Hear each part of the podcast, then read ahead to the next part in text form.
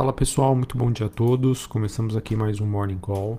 Nesta quinta-feira, dia 14 de outubro, eu sou Felipe Vilegas, estrategista de ações da Genial Investimentos. Bom, pessoal, nesta manhã temos é, um dia em que as principais bolsas globais, moedas de países emergentes, estendem o movimento de ganho iniciado ontem. É, olhando para as bolsas asiáticas, nós tivemos Xangai na China caindo 0,10, Hong Kong que não teve uma abertura hoje por conta de um feriado local, e a bolsa japonesa subindo 1,46%. É, pra, olhando para as bolsas europeias, nós temos é, Londres subindo 0,67, Paris 0,89 de alta, Frankfurt na Alemanha alta de 0,84. Olhando para os futuros norte-americanos, S&P subindo 0,67, Dow Jones subindo 0,61 e a Nasdaq subindo 0,80, né? ou seja, né, as principais bolsas globais subindo. O VIX, que é o índice do medo, caindo quase 5%, voltando ali para o patamar abaixo dos 18 pontos. Dólar Index, né, o DXY, caindo 0,21 e a Treasury de 10 anos caindo aí 1,12, voltando para a região de 1,53. O Bitcoin é, nesta manhã é, próximo ali da região dos 58 mil dólares a unidade e também temos um movimento positivo para a maioria das commodities. O petróleo WTI é, subindo 1,24, o Brent subindo 1,30, cobre e níquel subindo mais de 1% e o minério de ferro também, Singapura, é, teve uma alta é, de um pouco mais de 1% nesta manhã. O ouro sobe 0,33 até o momento. É, enfim, pessoal, olhando para os principais temas que nós temos hoje, acredito que os mercados globais, é, a reação que nós temos hoje acaba sendo uma mescla né, da divulgação de dados importantes é, que foram apresentados ontem ao mercado. O primeiro deles que foi a questão da inflação nos Estados Unidos, é, o número que subiu é, um pouco acima do esperado para o mês de setembro. O índice de preços, né, o, o CPI, é, subiu 0,4% em setembro em relação ao, ao mês anterior, com uma alta aí de 5,4% no ano. Mas no qualitativo destes números, né, eu vejo uma opinião bastante divergente entre analistas e economistas, é, mostrando que sim, a, a inflação a, ainda deve ser um problema é, que a gente deve conviver aí nos próximos meses. Além disso, também ontem né, foi divulgado a ata do FONC, Comitê de Política Monetária nos Estados Unidos, com uma sinalização bastante clara de que seu programa de compra de ativos, né, que hoje fica em torno de 120 bilhões de dólares por mês, é, deve se iniciar em novembro, né, esse, esse programa de, de redução desses estímulos, e terminar na metade de 2020. 2022. E, então, pessoal, na minha opinião, né, essa reação que nós vemos hoje com o Banco Central americano, né, através da sua ata, deixando claro os próximos passos em relação ao processo de normalização monetária. Ao mesmo tempo que a inflação, sim, veio ali um pouco acima do esperado, mas é, não trouxe aí nenhuma surpresa, grande surpresa para o mercado. Isso faz com que a gente tenha a ideia de que é, houve uma diminuição é, dos fatores que traziam para o mercado uma certa instabilidade e imprevisibilidade. Tá? Então, pelo fato do sinal do, do cenário, perdão, estar obviamente ainda negativo, mas um pouco mais claro para o mercado em relação a esses principais fatores, né, que envolve Estados Unidos, inflação e normalização monetária, isso já estaria sendo suficiente para o risco diminuir né? E a gente começar a ver então queda do VIX, queda do dólar e queda da taxa de juros de longo prazo nos Estados Unidos. Tá? Importante dizer que a taxa de juros de longo prazo está caindo, mas os vértices de curto prazo estão subindo. Realmente com o mercado começando a precificar essa elevação da taxa de juros pular que poderia acontecer em 2022 ou 2023. Então não sei se eu consegui ser muito claro, mas a questão que nós é, vivenciamos hoje é a seguinte, e é uma frase que eu sempre digo: o mercado ele não tem medo de notícia negativa, o mercado ele tem medo do escuro. E com o endereçamento né, dessas questões do Fed, que na minha opinião eram, eram fatores aí que acabavam contribuindo para aumentar a percepção de risco, ou seja, incerteza, com isso sendo deixado bastante claro para o mercado ontem foi o suficiente para essa percepção de risco diminuir e, essa, e esses, esses ativos, né, o dólar, taxa de juros de longo prazo nos Estados Unidos que embutem né, nos seus preços essa, esse fator imprevisibilidade. Isso foi o suficiente para eles melhorarem e que, por consequência, a gente começa a ver aí é, bolsas globais, moedas de países emergentes tendo uma melhor performance. Tá? É, olhando para o mercado americano, ainda segue no radar a temporada de resultados do terceiro trimestre, que começou ontem com a divulgação dos dados do JP Morgan, o banco que informou um lucro trimestral acima do que o mercado esperava, e a gente tem hoje, né, no decorrer da semana, ainda a divulgação dos resultados do Bank of America, Citigroup, Morgan Stanley e Wells Fargo. Tá? Acho que vai ser super importante para o mercado entender como esse cenário de menor crescimento e inflação impactou os resultados das empresas no terceiro trimestre de 2021. Em especial, eu vejo que esse movimento ele poderia ter uma, até uma magnitude maior olhando para a Bolsa Brasileira, em que nós fomos muito penalizados por questões macro, né, política, juros, inflação, crise hídrica aqui no Brasil, e que agora né, o mercado poderia, através da temporada de balanços, voltar aí para um preço é, que embute nele uma maior racionalidade. Afinal, a gente vem sofrendo bastante aí desde junho e bastante descorrelacionado com os principais ativos globais.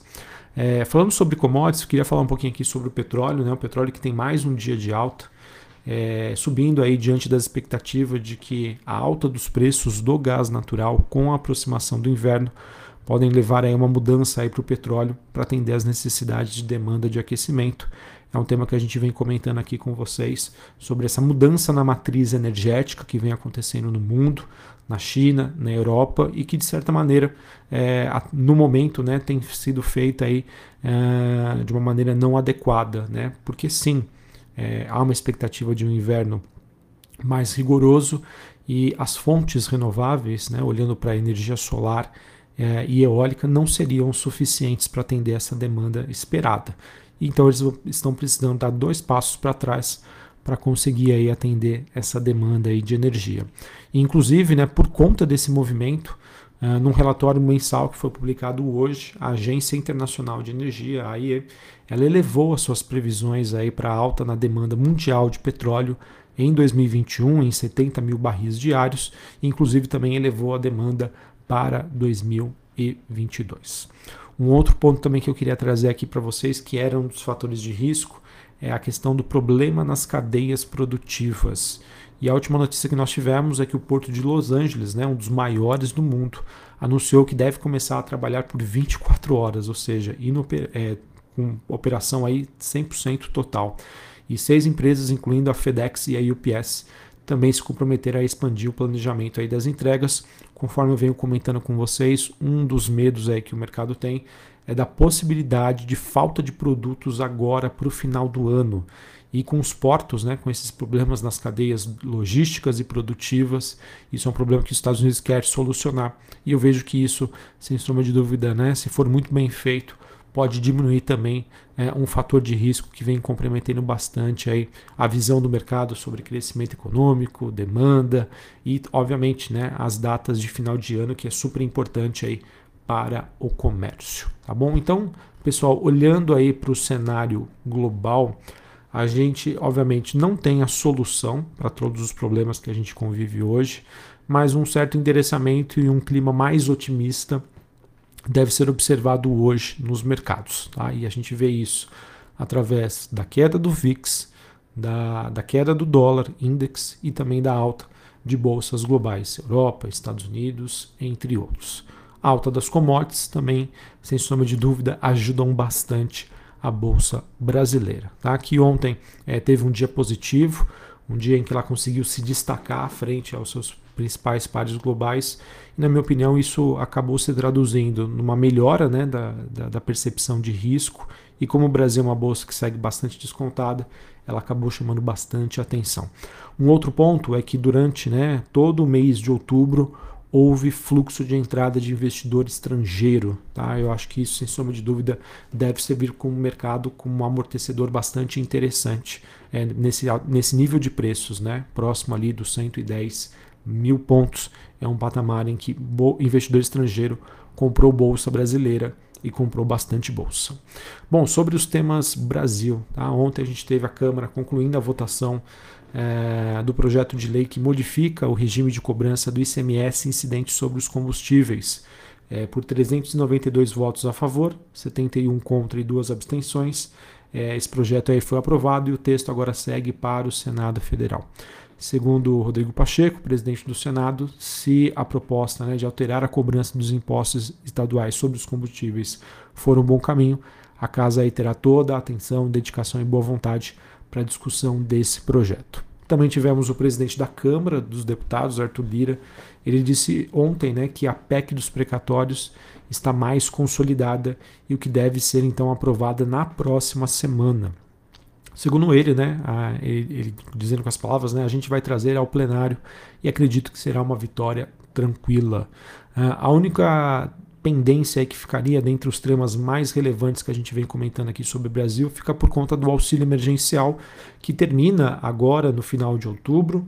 É, o governo que estaria correndo aí para aprovar né, um novo é, Bolsa Brasil, mas como isso ainda parece estar longe né, de um acordo, pode ser que seja utilizado do instrumento de colocar o Brasil novamente no estado de calamidade pública para que esse auxílio emergencial seja estendido.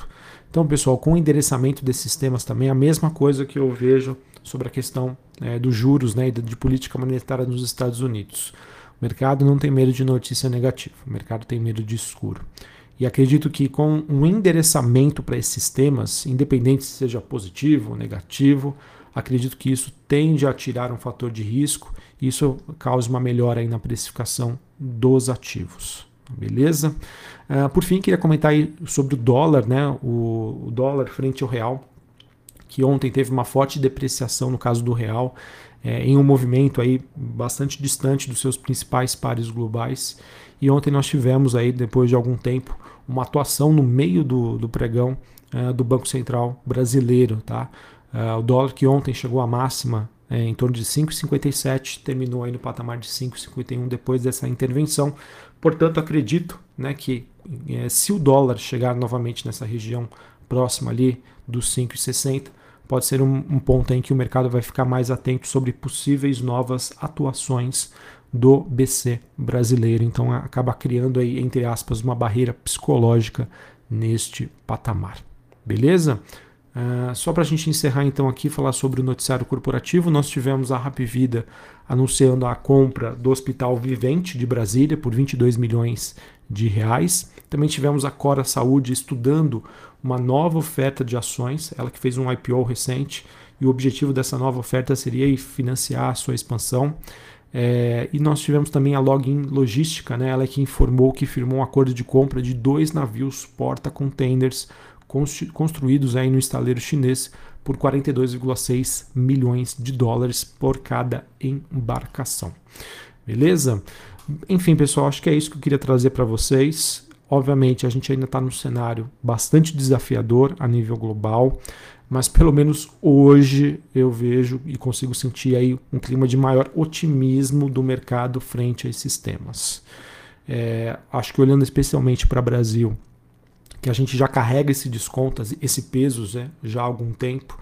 Quem sabe a gente não consiga performar aí melhor do que os nossos é, pares globais. Mas isso, obviamente, depende que esse humor de melhor continue e a gente também tenha endereçamento para esses temas políticos, precatórios, é, ICMS dos combustíveis, auxílio emergencial. Esses temas aí são super importantes. E, obviamente, pessoal, repito aqui, ah, o que a gente vem convivendo ainda no mundo, problema nas cadeias produtivas, inflação, ah, são problemas que ainda não foram solucionados. E China também, a gente não comentou aqui, não tivemos nenhuma notícia significativa. Mas por lá, né, eh, os indicadores que foram inclusive divulgados né, nesta madrugada eh, reforçam ainda a preocupação de um cenário estagflacionário por lá que é inflação ainda persistente, principalmente olhando para a inflação de preços ao produtor, é, enquanto a inflação aí aos consumidores veio dentro do esperado, ou seja, mostrando aí que o mercado pode passar por uma desaceleração. China é o principal consumidor de diversos produtos globais. O impacto na economia por lá tende a impactar a, as expectativas de crescimento da economia global, então isso a gente deve manter no radar. Um abraço a todos, uma ótima quinta-feira para vocês e até mais. Valeu.